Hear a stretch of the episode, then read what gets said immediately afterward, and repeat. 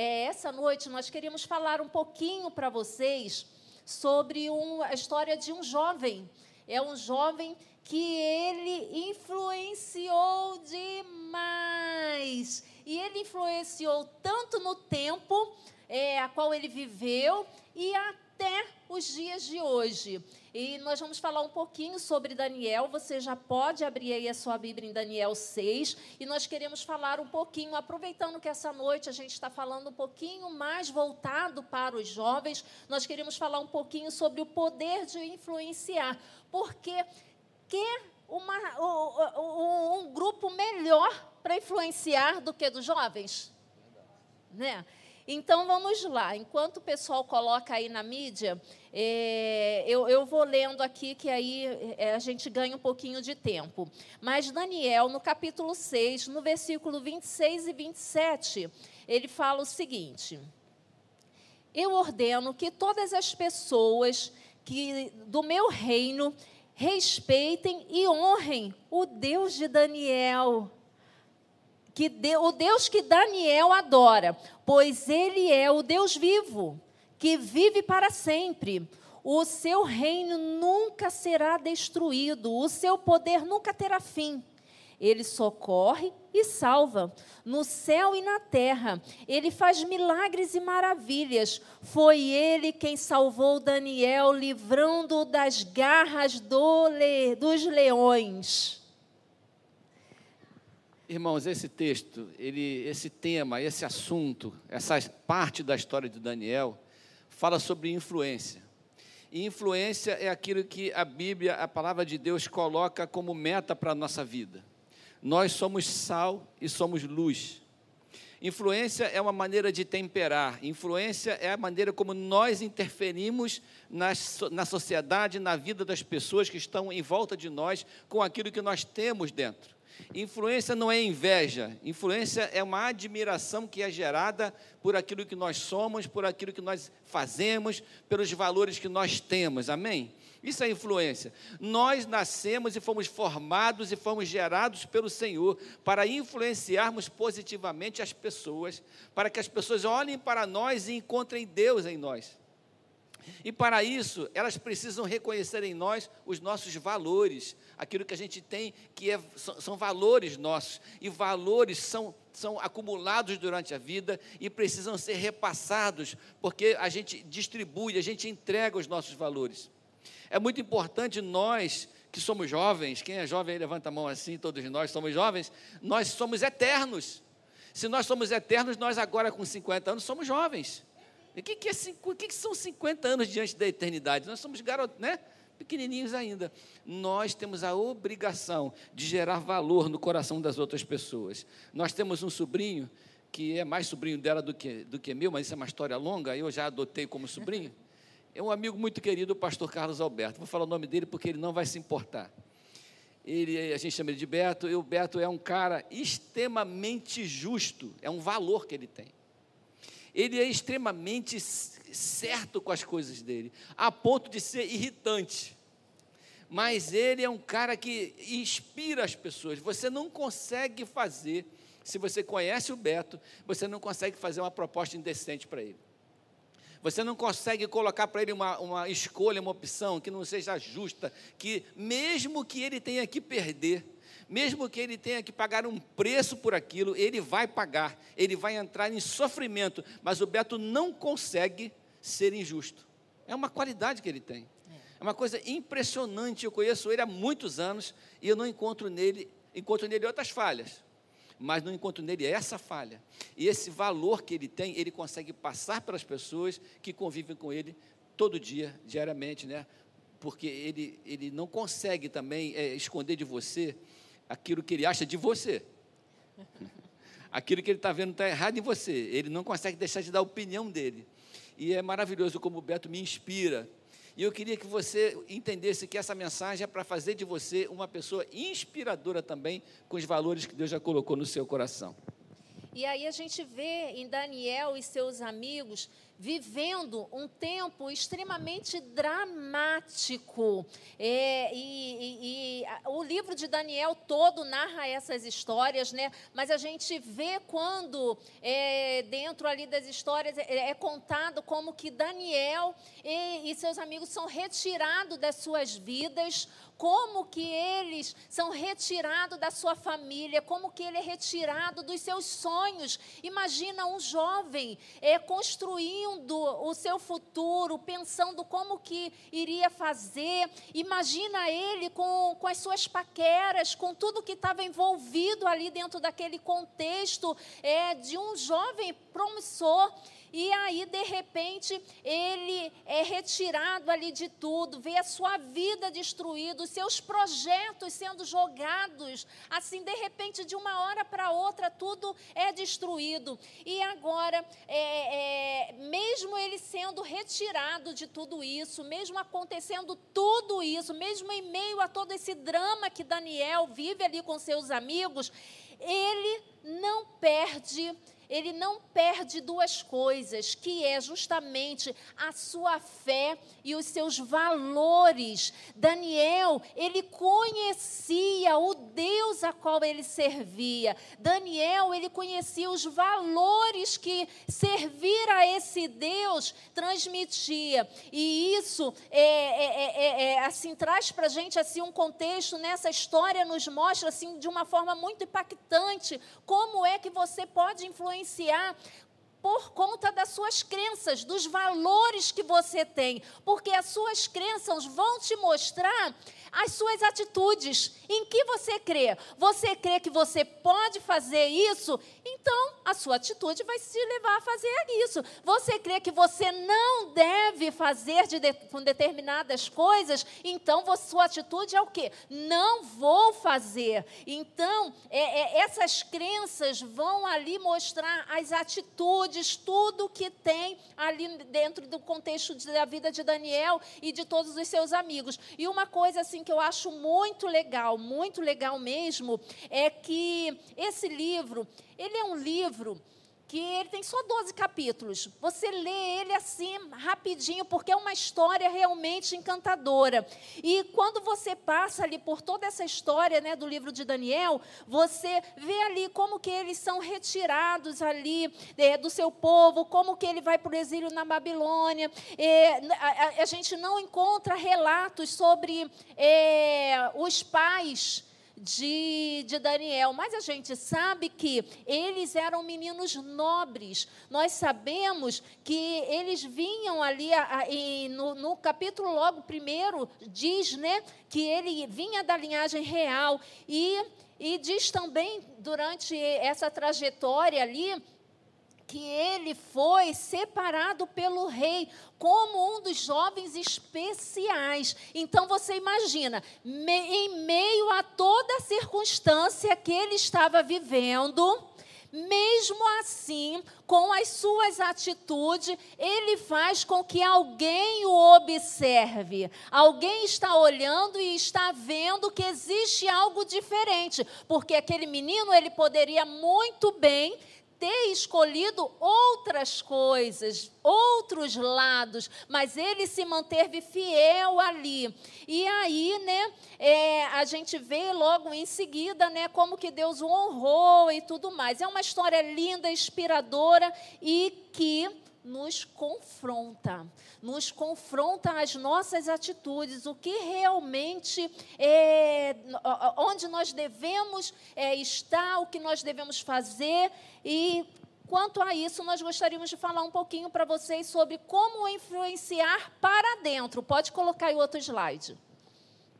Há duas maneiras de, de você conectar e pensar sobre influência.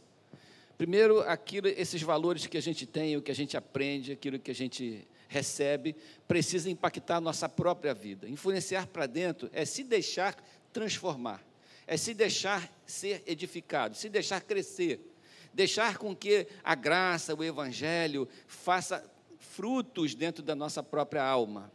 Porque nós temos dentro do, do, do, ministério da graça, a graça que nos trouxe a salvação, a graça, ela tem dois aspectos. A graça salvadora, que é aquela que trouxe você aqui, porque você recebeu o Senhor Jesus no seu coração, que dá lugar à graça transformadora, que é aquela graça que faz você crescer, que transforma eu e você em pessoas cada vez melhores e mais capacitadas pelo Senhor. A influenciar para dentro é se deixar ser capacitado é se deixar ser transformado, de modo a ser usado e receber dons do Senhor, procurar dentro de nós quais são os nossos dons, quais são as nossas qualidades, o que, é que Deus tem colocado no nosso coração, de que maneira o Senhor quer me usar. Existe um conceito chamado graça manca. Graça manca é uma mensagem de um cara que eu gosto muito, chamado Farley Labatute. Não sei se vocês já ouviram alguma coisa dele.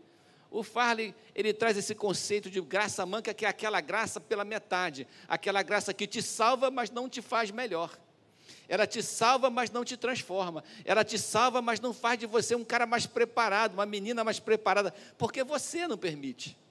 E essa, essa é a importância da capacitação, essa é a importância de nós permitirmos que o Espírito Santo mude a nossa vida. Quando nós entendemos isso, nós passamos a influenciar as pessoas em qualquer situação, porque nós já fomos transformados por dentro. A gente não consegue entregar aquilo que a gente não recebeu, a gente não consegue entregar para as pessoas aquilo que não fez efeito em nossa vida. Nós não conseguimos entregar crescimento que a gente não viveu.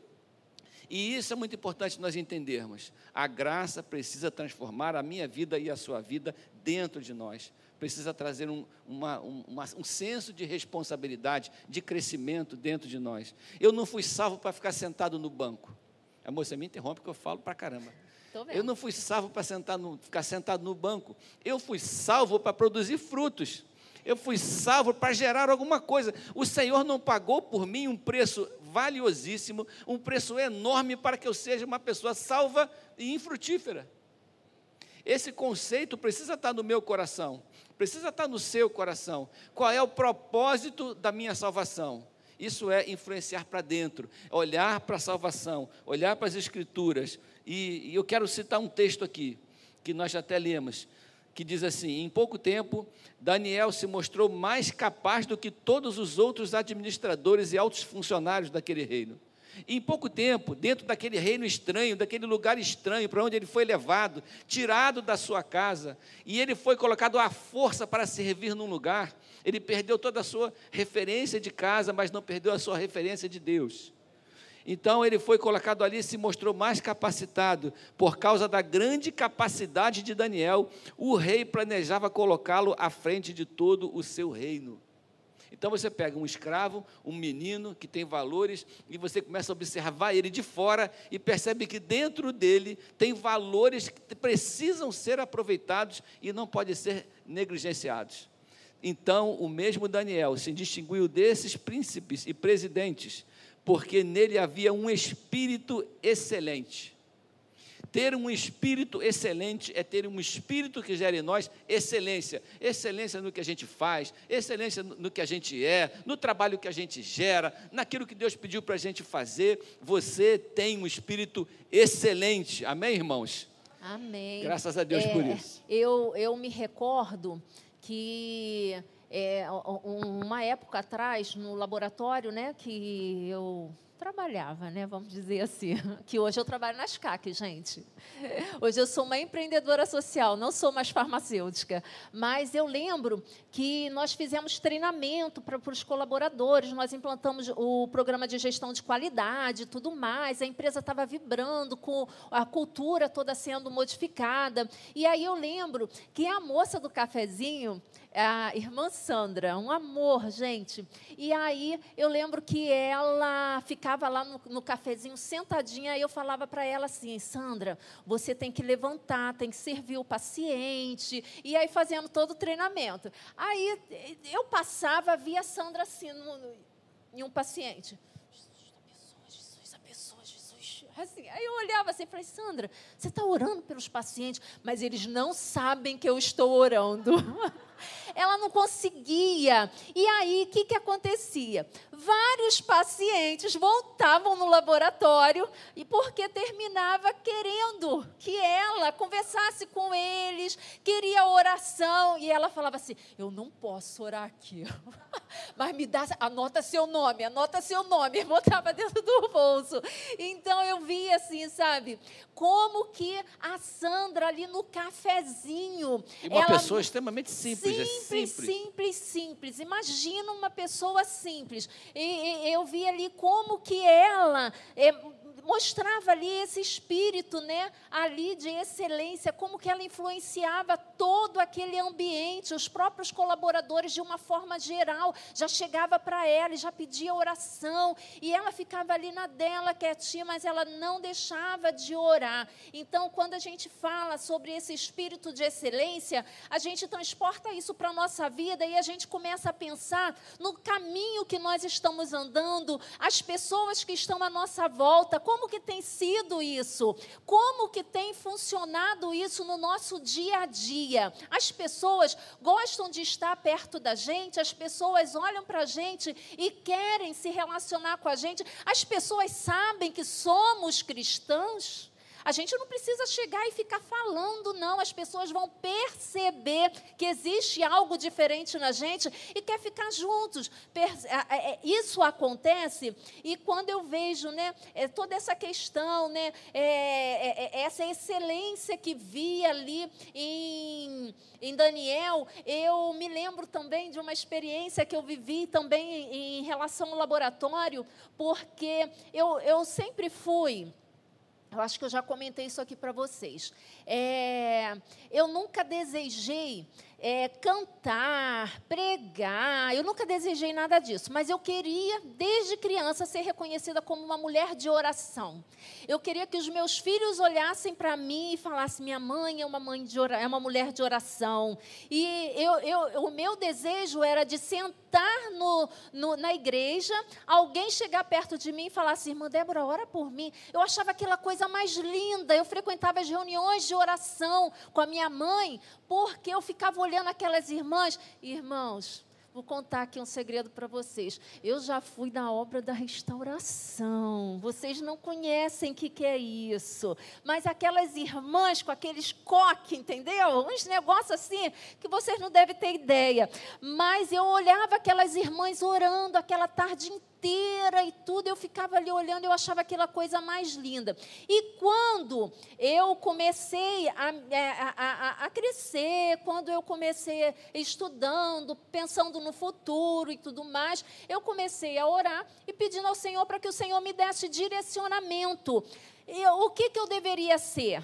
E aí eu lembro que teve a, a, minha irmã, junto com o esposo dela, eles montaram esse laboratório de análises clínicas. Só que vocês pensam num negócio simples, simples, simples, simples. Era uma portinha numa sobreloja de uma farmácia e ali tinha o, o laboratório. E como eu me formei em técnica e patologia clínica, então a minha irmã me levou para trabalhar lá com ela.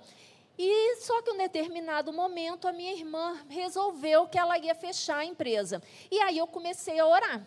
Comecei a orar, Jesus, tem misericórdia, vou ficar desempregada, ajuda, Jesus, e não sei o quê. Eu ia para todas as reuniões de oração que tinha na igreja. Nessa época, eu estava na Maranata de Caxias, e pastor, eu lembro que teve uma terça-feira, pastor Davi Silveira, é, dirigindo as reuniões de oração, os pactos às terça-feiras todas as orações que ele fez, eu fui à frente para orar. Falei, Jesus, eu estou falando muito comigo hoje, muito obrigado. E lá orando, orando. E aí eu comecei a orar, colocando diante do Senhor aquilo ali, assim como algo assim extremamente importante. Senhor, eu preciso resolver. O que, que eu vou fazer agora?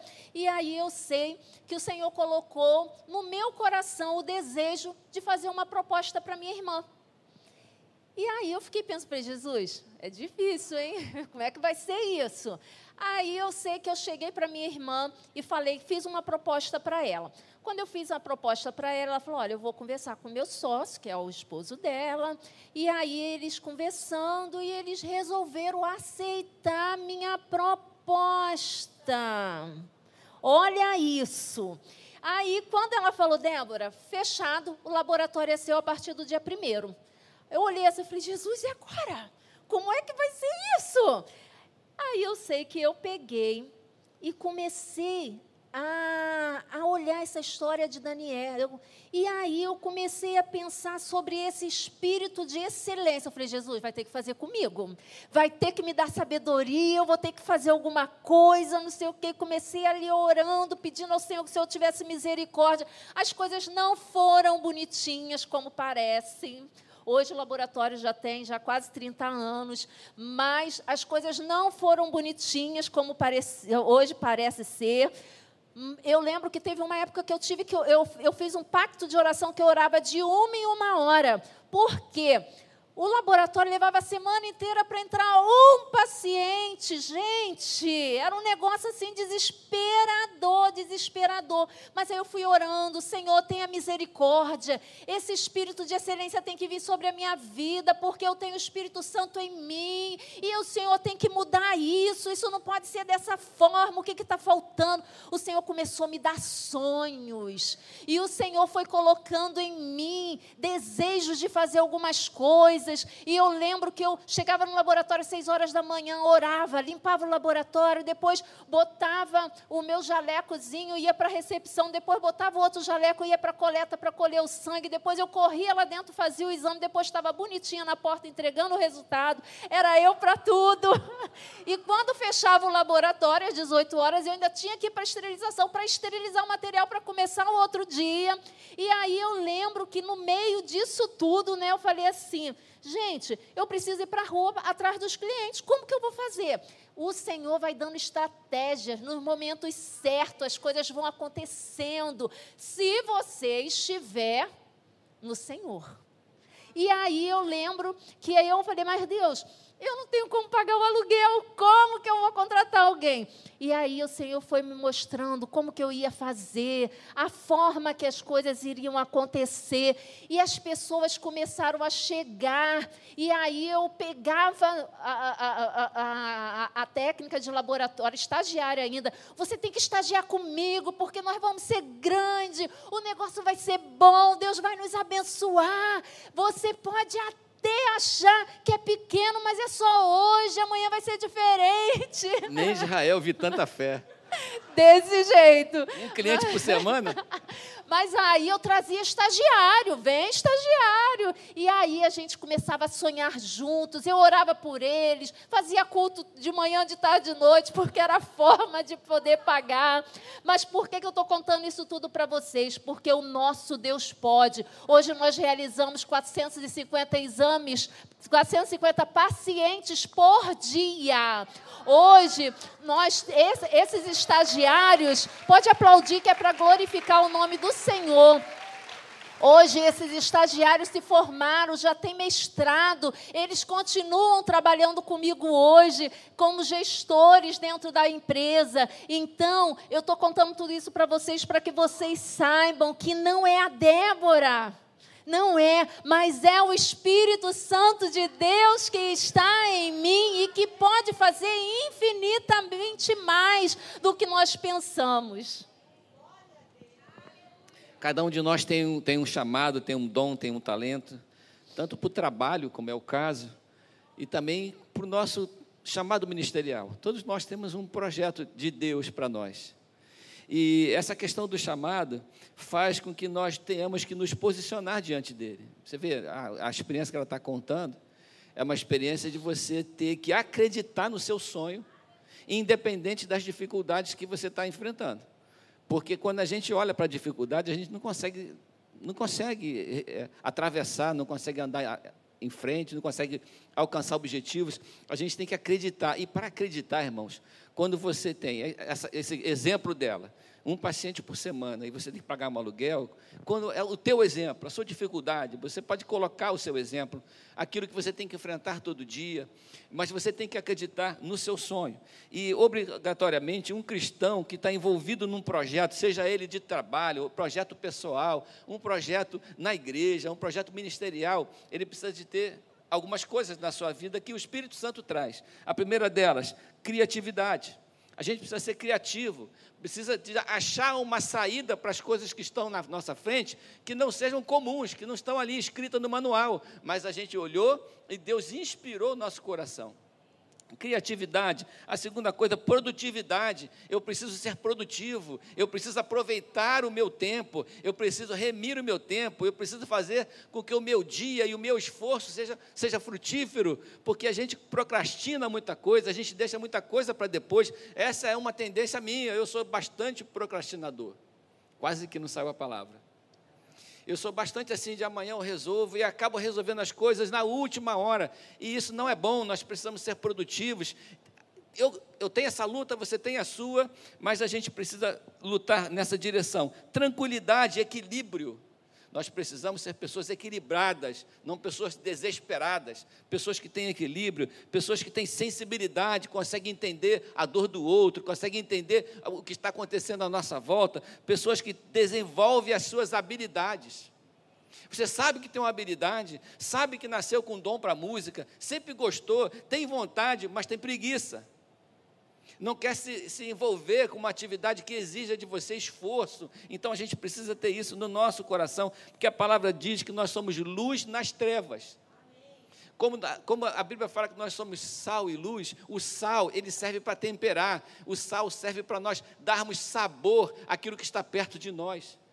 Por isso que o sal não adquire o sabor da carne, porque seria o mesmo que nós adquirirmos o, o, a, a essência do mundo mas nós é que influenciamos, somos nós que transmitimos o sabor e nós também, também somos luz do mundo. Eu entendo luz do mundo como sendo não uma lanterna para indicar o caminho às pessoas somente, mas como sendo um farol que indica às pessoas o caminho para quem está perdido.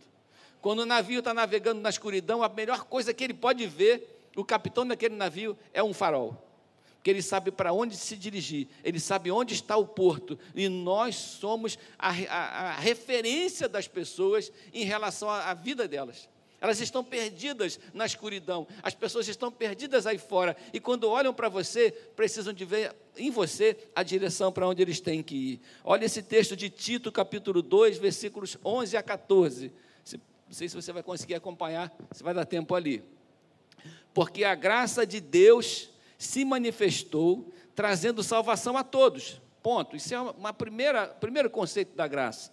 Ela nos educa. Olha aí, já passou para outra fase. Ela nos educa, ela nos ensina para que algumas coisas aconteçam. Primeiro, regeneradas a impiedade e as paixões mundanas, ou seja, que eu passe a ser uma pessoa pia, deixe de ser, deixe de ser uma pessoa ímpia para que eu seja uma pessoa dedicada a Deus, que se interessa pelas coisas de Deus. Então eu sou educado para que eu seja regenerado, para que as paixões, as paixões mundanas não dominem mais a minha vida. Vivamos nesse mundo de forma sensata, justa e piedosa. A gente tem que viver nesse mundo de forma sensata, equilibrada, com a mente esclarecida, de forma justa, não querendo mal do outro e de forma piedosa, dedicando a nossa vida a Deus, aguardando a bendita esperança e a manifestação da glória do nosso grande Deus e Salvador Jesus Cristo. Ele deu a si mesmo por nós, a fim de nos remir, esse é o objetivo, de toda iniquidade e purificar a si e purificar para si mesmo um povo exclusivamente seu, dedicado à prática de boas obras. Olha que texto. Dá para falar duas horas sobre esse texto aqui porque Deus tem propósito para a nossa vida. Nós somos povo exclusivamente dele. Amém, irmãos? Amém. E nós vemos, né, que Daniel foi esse é, trouxe para a gente um dos maiores exemplos de que o que, que é que precisa diante de tudo isso? Estar conectados com o Senhor. Nós precisamos fazer essa aliança com o Senhor. E aí, quando a gente entende tudo isso, quando a gente faz essa aliança, quando a gente está conectado, nós passamos a influenciar também para fora não é só para dentro, é também para fora, porque nós já estamos cheios, nós já entendemos a nossa identidade, nós já sabemos quem somos, nós já sabemos a quem nós servimos, a serviço de quem nós estamos. E aí a gente passa a influenciar aonde quer que nós estejamos, né? É, é, pode até pode colocar ali. É, eu coloquei ali, né? Influenciar para fora é fazer com que as pessoas percebam a transformação que a graça já fez em nós. O que a graça já fez em você? Agora as pessoas têm que perceber isso. Porque a nossa maneira de impactar as pessoas é quando a pessoa enxerga em nós aquilo que Cristo já fez, aquilo que o Evangelho já fez. E nós vamos sendo inspiração para as pessoas. Você já deve ter encontrado alguém que falou para você assim: eu queria, eu queria ter o que você tem, eu queria viver o que você vive, eu queria experimentar o que você experimentou. E isso é, é, faz parte da vida cristã. E de, de, toda forma que a gente se relaciona com as pessoas, a gente precisa viver uma vida que inspire as pessoas a querer o que a gente tem. E quando elas querem o que a gente tem, a gente apresenta Cristo para elas. Porque o que a gente tem transformou a nossa vida por dentro e se reflete no derramar do nosso coração para fora de nós, não é verdade? E você atinge sua família, porque você aceitou Jesus, você faz parte do reino, você é um menino transformado, uma menina transformada, e quando você chega em casa, você com a sua vida impacta a sua família. Você ajuda a sua família a entender aquilo que foi feito em você, aquilo que aconteceu na sua vida. A graça transformadora vai gerar em você uma pessoa influenciadora. Você e eu precisamos ser relevantes para o Amém. reino de Deus. É verdade. Pessoas que Deus usa para encontrar pessoas e achar, para ajudar as pessoas a achar seu caminho através de nós até Deus. E aí você começa a pensar: eu estou sendo diferente? É, como que as pessoas que convivem comigo têm percebido tudo isso? O meu namoro não pode ser igual era antes. O meu namoro não pode ser igual ao que o mundo me apresenta. Como têm sido as minhas vestes? Eu não posso me vestir da mesma forma que uma outra pessoa qualquer se veste aí na rua. Eu tenho que ter decência. As pessoas, ao olharem para mim, elas vão poder dizer: ah, é uma santa mulher de Deus. Entendeu como que as coisas mudam? O meu decote, a barriga, a saia, as coisas começam a mudar, fazem diferença. Por quê? Não é só o que está dentro de mim, do que eu estou pensando. As pessoas têm que ver isso também. Isso é muito importante. Então, quando a gente vê que a gente, a, a gente é, é, é, ver que esse espírito é que movia Daniel, esse espírito está em nós hoje, a gente passa a ter cuidado com as pessoas que estão à nossa volta. A gente passa a ter amor pela pessoa que está sentada sentado ao nosso lado, a gente passa a olhar e pensar: será que Jesus faria dessa forma? Será que Jesus é, agiria desse jeito? Será que Jesus iria fechar essa porta ou abriria essa porta? Então, tudo isso é muito importante quando você é, passa a entender todo esse contexto do que a graça faz através da sua vida. E olha o, o exemplo de Daniel. É, o que, que ele mostrou? Ele mostrou a sua piedade, mostrou a maneira como ele se importava e se dedicava a, a, ao seu culto a Deus. Então aqueles inimigos olharam para ele e pensaram assim: não encontramos nesse rapaz nenhum defeito, nada que possamos acusá-lo. Nós não podemos destruí-lo por nada do que ele faz. O que, que a gente consegue ver nele? A religiosidade, a fé, a manifestação da vida dele com Deus. Vamos tentar pegá-lo naquilo que ele tem de mais importante. Vamos tentar pegá-lo na sua fé no seu culto, na sua maneira. E às vezes o diabo olha para nós e pensa assim: como eu posso me aproveitar dessa pessoa através da própria fé que ela manifesta, colocando na vida dela falsos ensinos, pessoas que influenciam mal, maus conselheiros. Vou colocar como melhor amigo dessa pessoa alguém que dá um mau conselho para ela, alguém que leva ela para algum lugar que não é possível de ir, alguém que faz convites que não são bons para a gente aceitar, e nós, às vezes, dentro do ambiente da religião, da fé, nós nos deixamos influenciar por pessoas que nos levam para direções que Deus não quer que a gente vá. Então, muitas vezes, mesmo mostrando para as pessoas a nossa fé, nós precisamos estar atentos para que o diabo não use de fragilidade na nossa maturidade para nos levar a fazer coisas que Deus não quer. Isso. E outra questão também, né, que nós temos que lembrar é que nós vivemos em um mundo que jaz do maligno, gente. Nós não pertencemos a isso aqui. Assim como Daniel não pertencia àquele lugar aonde ele estava vivendo. Ele estava ali, mas ele não pertencia. E aí a, é, as histórias, né, a história não parou por aí, né? Os invejosos começaram a perseguir. Eles perseguiam Daniel, por quê? Porque eles sabiam que em um momento eles iam encontrar alguma coisa e que isso iria fazer com que Daniel pisasse na jaca. Não tinha jeito. Pisar na, na jaca? jaca é demais, né? A jaca é uma fruta muito comum naquele tempo, naquela região. É porque a gente estava falando de jaca ali. Mas é, é, uma coisa assim, né, que a gente, é, é a gente vê, né, é, que, é, que é muito comum a gente pensar hoje, é que por onde a gente passa, é, quando você sai de um emprego, o seu chefe sente falta de você? Poxa, aquela menina ali fez diferença aqui dentro, né? Agora saiu, olha como a empresa está sentindo falta dela. Ou é graças é, a Deus ela foi embora, né? Pois é, ou é graças a Deus. É, é, eles ficam tristes porque no relato aqui a gente vai ver que o rei ficou triste quando aqueles invejosos do reino, nós até colocamos esse nome, esse apelido, os invejosos do reino, é, acham alguma coisa que foi justamente a fé de Daniel, porque ele decidiu orar ao Senhor três vezes por, por dia, e aí, quando eles passam por tudo aquilo ali, eles obrigam ao rei, né?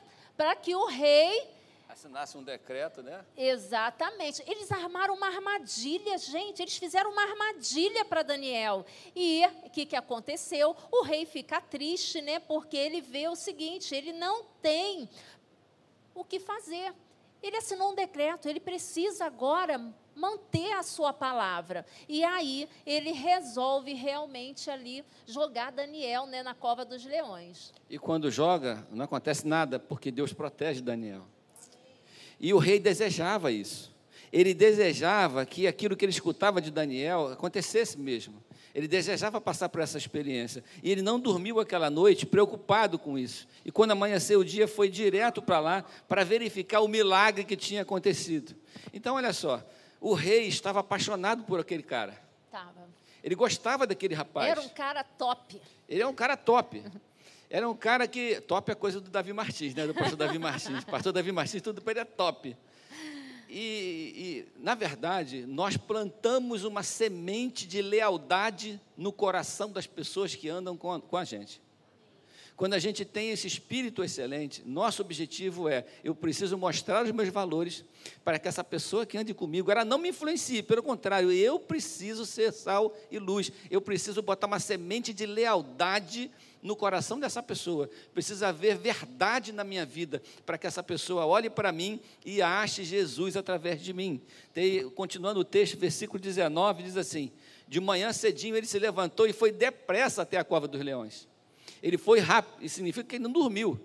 Ele passou a noite preocupado com aquilo. Ali, com voz muito triste, ele disse: é texto bíblico, Daniel, servo do Deus vivo. Ele já chamou Daniel assim. Olha que coisa linda. A expectativa assim: eu não posso me enganar com esse cara. Né? Daniel, servo do Deus vivo. Maria, serva do Deus vivo. João, servo do Deus vivo. Eu tenho uma expectativa na sua vida. Eu tenho olhado a sua vida e acho que o que você fala é verdade. Eu creio no seu Deus. Eu espero que essa experiência que você você vive seja de vitória na sua vida para que você impacte a Amém. minha vida. A. Daniel, servo do Deus vivo, será que o seu Deus, a quem você serve com tanta dedicação, olha a observação, conseguiu salvá-lo dos leões? Essa foi a pergunta do rei. Daniel respondeu: Que o rei viva para sempre. O meu Deus mandou o seu anjo, e este fechou a boca dos leões Aleluia, para que não me ferissem. Deus honra a nossa fé. Você pode repetir isso comigo? Deus honra a, nossa, fé. fé. E aí, continuando esse mesmo versículo, aí um pouquinho abaixo, aí fala, né? O rei, muito alegre, olha só que legal, gente. O rei, muito alegre, mandou que tirassem Daniel da cova. Assim, ele foi tirado. E viram que nenhum mal havia acontecido com ele, pois havia confiado em Deus. Em seguida, o rei mandou que trouxessem os homens que tinham acusado Daniel todos eles, junto com suas mulheres e os seus filhos, foram jogados na cova. E antes mesmo, antes mesmo de chegarem ao fundo, os leões os atacaram e despedaçaram. Gente, olha só, eu não posso deixar de comentar aqui, mas eu achei uma injustiça as mulheres terem se jogado na cova também. Foram os homens que armaram lá os negócios, não é? Poxa, gente, uma injustiça com as pobrezinhas. Estavam em casa lá preparando a comida e aí foram É uma buscar, só carne, né? foram buscar por causa O, o leão tem que comer a carne inteira, né? Pois é, mas olha só, a gente está brincando, mas isso é uma realidade, gente. Olha só. Isso nos alerta ao seguinte: com quem estamos andando. Isso nos alerta a ver com quem estamos fazendo alianças. Isso é muito importante. Hoje nós estamos falando para os jovens, em específico. Então, veja com quem vocês vão casar. Olha, eu não vou para a cova do leão com meu marido, não, porque o marido é um santo homem de Deus. Apontou o entendeu? dedo para mim, né?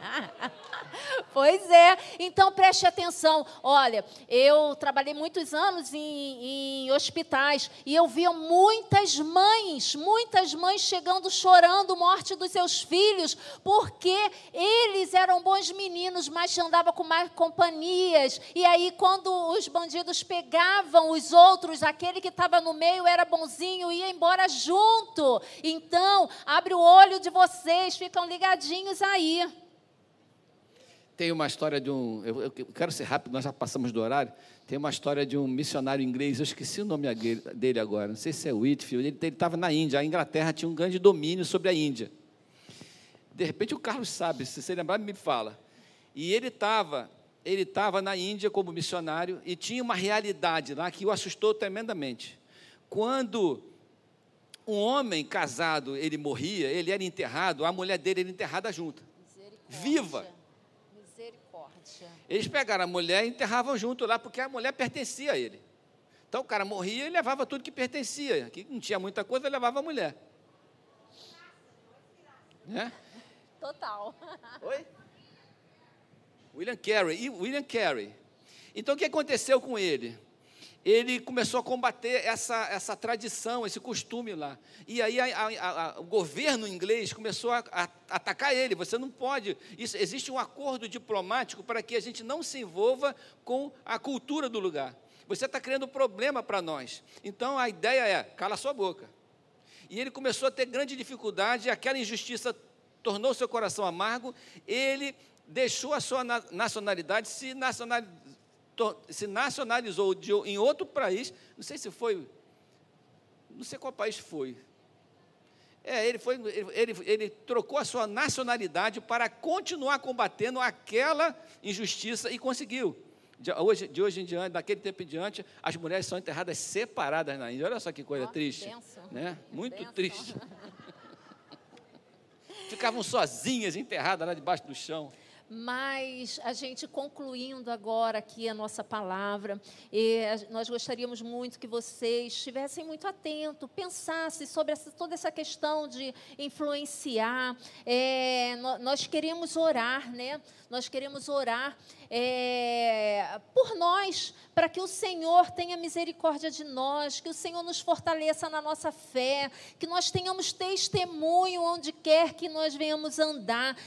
Nós, nós vimos tantas pessoas abandonando, negando ao Senhor por tão pouca coisa, gente, por coisas tão mínimas, coisas assim, sabe? É, é triste demais você ver simplesmente largarem ao Senhor. E tem algumas coisas que que, que a gente vê nessa trajetória de Daniel, que a gente sabe que não pode deixar de acontecer. Nós precisamos, fiquem, fiquem ligados nisso. Não existe como você ser conectado com o Senhor sem você ter a sua vida diante do altar, sem que você olhe para o pecado e fale: você não pode comigo, porque mesmo que eu faça alguma coisa, eu vou me sentir mal. E aí eu vou correr para os braços do Senhor e eu vou pedir ao Senhor para que Ele me perdoe, para que o Senhor mude a minha vida e vou me posicionar diante do Senhor.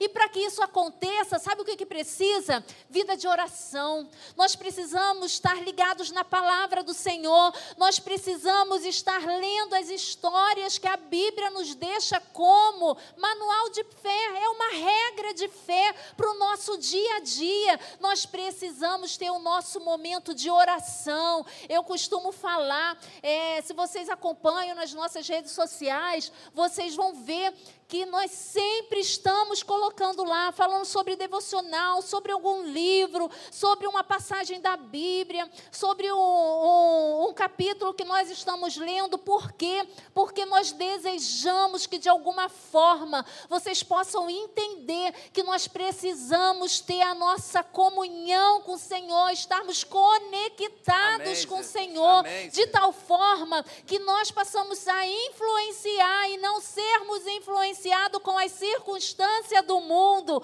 porque somos diferentes. Você pode ficar em pé comigo um pouquinho? Eu queria orar com você, jovem, não jovem, meio jovem, que ouviu essa palavra e se sente em falta com ela. E gostaria de orar a seguinte oração para o Senhor: Senhor, me fortalece, me capacita, me ajuda. Eu quero ser uma pessoa relevante no teu reino. Eu não quero passar pela minha vida, eu não quero ter a minha profissão, não quero ter a minha família, e a minha vida não, não, não servir para a honra e glória do teu nome. E eu não ser usado por ti. O que está faltando na minha vida? Eu queria ser inspirador, eu queria ser capacitador, eu queria ser abençoador na vida de pessoas, eu quero ser usado por ti. E eu queria orar com você que tem esse sonho, tem esse desejo você jovem, você que não é mais tão jovem, mas está com a sua vida paralisada pelas circunstâncias e deseja que Deus quebre algumas correntes na sua vida. Eu quero orar por você que tem amigos que te influenciam erradamente e você agora está percebendo isso. Você que tem, tem vivido um tempo sem compromisso com o Senhor e você agora está percebendo isso, que você não influencia ninguém e pior, está sendo influenciado de maneira errada, está olhando coisas que não tem que olhar, está indo a lugares que você não, não deveria ir, está fazendo coisas que você não deveria fazer, e é uma coisa íntima, não quero nem que você venha à frente, quero que você coloque a mão no seu coração e faça a sua oração com o Senhor, para que Deus te liberte, te abençoe e faça de você uma pessoa produtiva e abençoadora. Você ora, meu amor. Senhor, nós queremos nos colocar diante de Ti nesse altar, Senhor. Senhor, como igreja, Senhor, nós estamos clamando a Ti, Senhor, nesse primeiro culto, Senhor, dos jovens, Senhor, nessa primeira reunião do Sunday Night, Senhor. E nós queremos lhe pedir, meu Deus, em nome de Jesus, que a partir de hoje, Senhor, entendemos, Senhor, que nós precisamos de ter maturidade, Senhor, para estarmos conectados contigo, Senhor. Ajuda-nos, ó Espírito Espírito Santo de Deus, nós queremos depositar os nossos corações diante de Ti, lhe dando total liberdade para mostrar o que está errado, para consertarmos, limparmos e verdadeiramente nos tornarmos influenciadores, Senhor, por esse mundo, Deus. Tenha misericórdia das nossas vidas, Senhor. Queremos ter testemunho para proclamar o teu nome. Queremos ser testemunho, Senhor, para anunciar, Senhor, o teu evangelho onde quer que venhamos passar, Senhor. Em nome de Jesus, nos ajuda a entender essa graça transformadora, Senhor. Nos ajuda, Senhor, para que possamos, Senhor, estarmos firmes diante de Ti. Fica conosco, Deus. Fica conosco, Senhor. Nós lhe pedimos em nome de Jesus. Amém. Deus Amém. abençoe sua Glória vida. Em nome do Senhor Jesus.